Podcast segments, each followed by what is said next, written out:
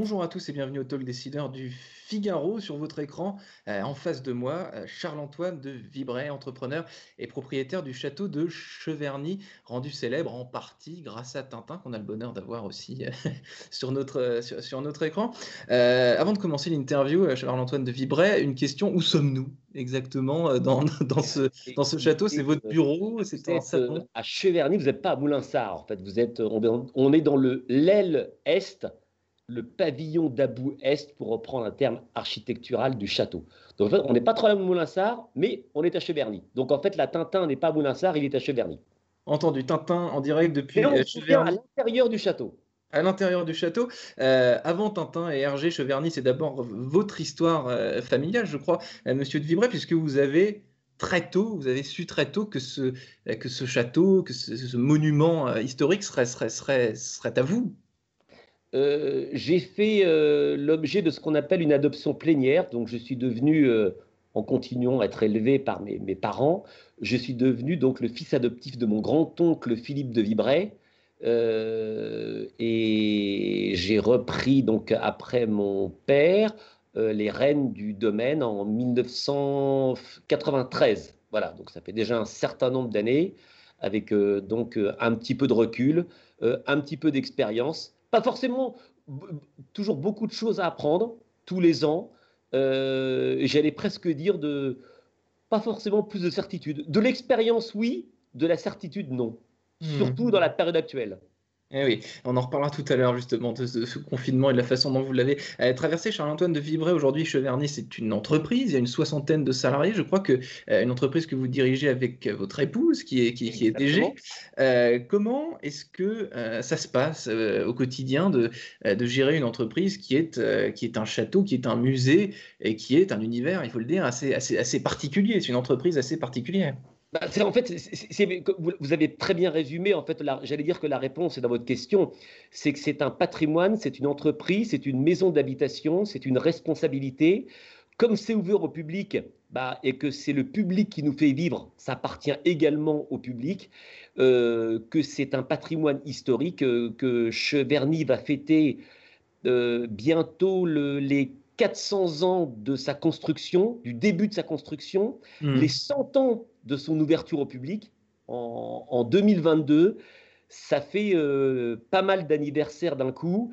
Et, là, on, achève une grande tranche de restauration des enduits de la façade nord qui sont quasiment terminés.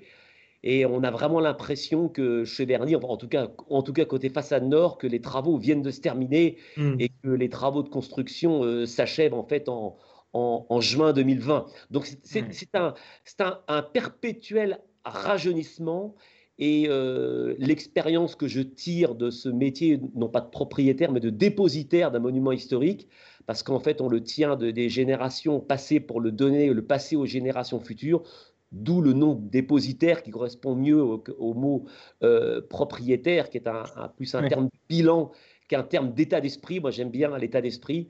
Et eh bien, ces monuments, ils ont besoin effectivement de passion, euh, ils ont besoin d'intérêt. Et quand ils s'aperçoivent que vous leur manquez d'intérêt, ils sont très sévères. Et quand ils s'aperçoivent que vous les aimez, ils sont très gentils et surtout très patients.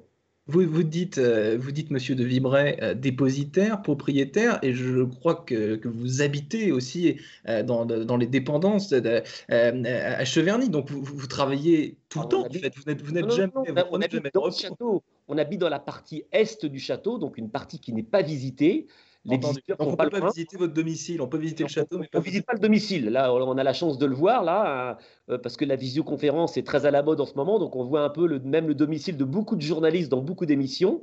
Euh, donc ça permet effectivement de pénétrer un petit peu dans l'intimité de, chacun. Mais non, nous habitons le château d'abord pour des questions de sécurité, essentiellement, et, surtout parce qu'un château, il faut, il faut le vivre.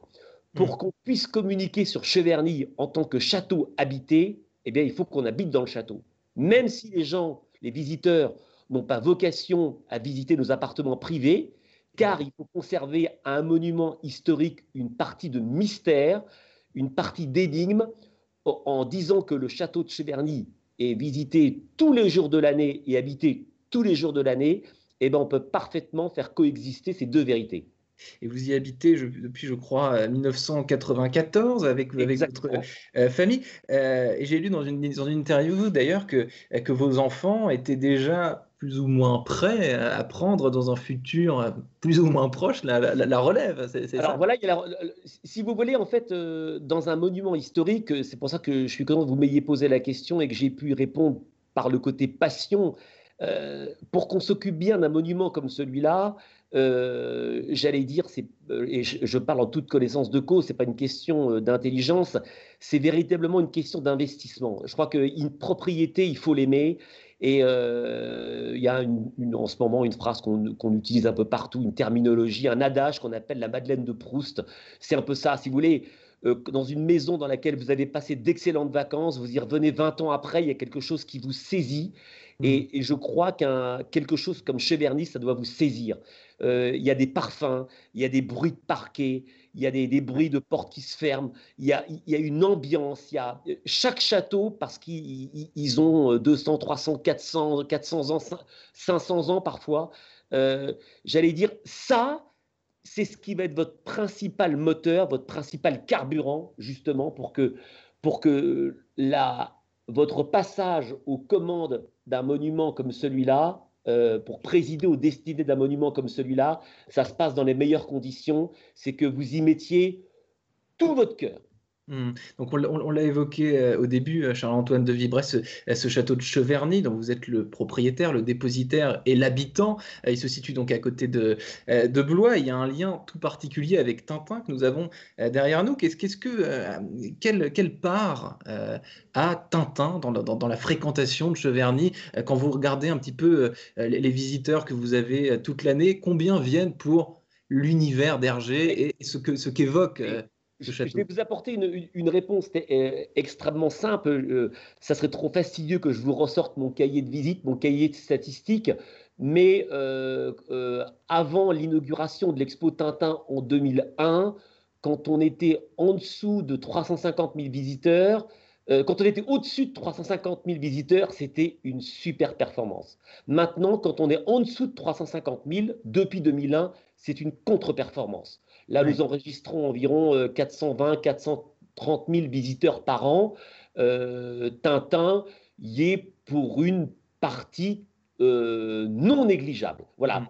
c'est pour nous, Cheverny, c'est pas l'histoire de France, c'est l'histoire d'une famille, mais malgré tout, c'est le château le plus célèbre de la bande dessinée on laisse un petit peu de place à Tintin quand même dans cette. Euh, d'abord, euh, Tintin, lui, il est Moulinsart est, est installé et déployé par, par l'exposition des secrets de Moulinsart dans les communs du château. Donc euh, Tintin, Haddock, Tournesol et les Dupont ont, eux, ont 700 mètres carrés pour vivre dans les communs du château, donc à Moulinsart. 700 mètres carrés, c'est raisonnable. C'est raisonnable, voilà. Ça permet de parvenir.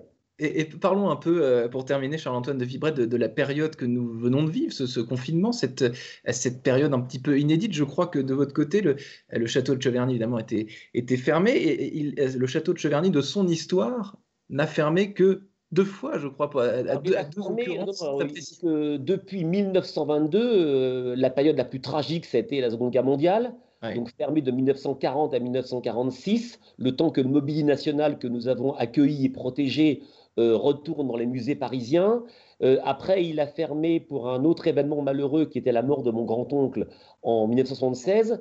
Il a fermé après pour deux événements heureux qui étaient la visite de la reine-mère d'Angleterre en 1963 et une demi-journée pour notre mariage en, novembre 1994. Mmh. Et donc, ce qui fait que c'est sa deuxième, troisième fermeture j'allais dire pour des raisons euh, qui, qui, sont sans commune mesure, heureusement, avec la Seconde Guerre mondiale, euh, mais euh, c'est quand même une période euh, difficile à vivre, mais ça nous a permis de nous, de nous le réapproprier en quelque sorte, même si je considère qu'il appartient aux visiteurs parce que c'est des visiteurs qui nous font vivre. Et surtout, on, on, en prend encore plus soin, on est encore plus impatient de voir les visiteurs arriver. Il y a des surprises qui vont. On, attend en particulier une sculpture géante, un chien géant d'un sculpteur tourangeau qui s'appelle Michel Audiard un chien qui fera 3,50 m de haut, qui accueillera les visiteurs à la sortie de la visite du château. Euh, on a le Jardin de l'Amour qui a été inauguré l'an dernier. tout est prêt. Voilà, on, attend les visiteurs de pied ferme. On sait qu'ils vont revenir. On sait que un, ça a été un sale moment, une sale période pour, euh, pour tout le monde. Mais pour les, pour les entrepreneurs, euh, moi je suis, un petit entrepreneur, un dépositaire, un petit entrepreneur, ça nous a permis effectivement euh, bah, de, resserrer un certain nombre de boulons, pour reprendre une expression triviale, et euh, si on met à part, j'allais dire, tous ces malheureux décès qu'il y a eu en France et dans le monde, que personne n'oubliera, simplement pour le côté business, voilà, ça nous aura permis de nous resituer, de nous recadrer. On en tirera des bons enseignements et les circuits de visite, parce que venir mmh. à Cheverny, d'un point de vue sanitaire, il n'y a aucun problème. Mmh. Et là, j'aimerais dire, et là, je, veux avoir totalement confiance dans ce que dit le professeur Raoult. Il faut dire, allez, pourvu que le COVID, on l'oublie le plus vite possible, mais d'un point de vue sanitaire, de toute façon, jusqu'à la fin des temps, venir à Cheverny, il n'y a absolument aucun problème d'un point de vue santé, d'un point de vue hygiène. Donc on peut dire, euh, Charles-Antoine de Vibray, que de la même manière que les restaurateurs et les cafetiers français étaient prêts, archi prêts à rouvrir le, 2 juin, eh bien les musées et les monuments nationaux euh, français sont eux aussi archi prêts pour rouvrir et, et accueillir le, plus grand nombre de visiteurs. Ah, on, a, on, a, commencé à y travailler, nous, dès le 16 mars. Nous, quelques heures après l'annonce de fermeture, on a déjà commencé à installer les vitres de plexiglas. Donc, je peux vous assurer que visiter Cheverny, ça se fera dans les plus grandes conditions de, de, santé, de sécurité sanitaire et surtout de confort. Donc, il y a, et je suis même certain qu'on tirera même certains enseignements en termes de circuit de visite imposés pour des questions sanitaires qui pourront avoir des conséquences très positives sur le confort de visite du château à l'avenir, même sans Covid-19. Eh bien, nous en reparlerons. Merci infiniment, Charles-Antoine de Vibray, euh, de nous avoir accueillis dans votre château, le château de Cheverny, qu'on distingue. Évidemment, on a envie de rentrer dans l'écran presque pour, pour, pour, faire une visite virtuelle. Mais bon, bah, venez, je vous attends. venez nombreux, venez nombreux. Merci infiniment et à très bientôt. Merci. À bientôt.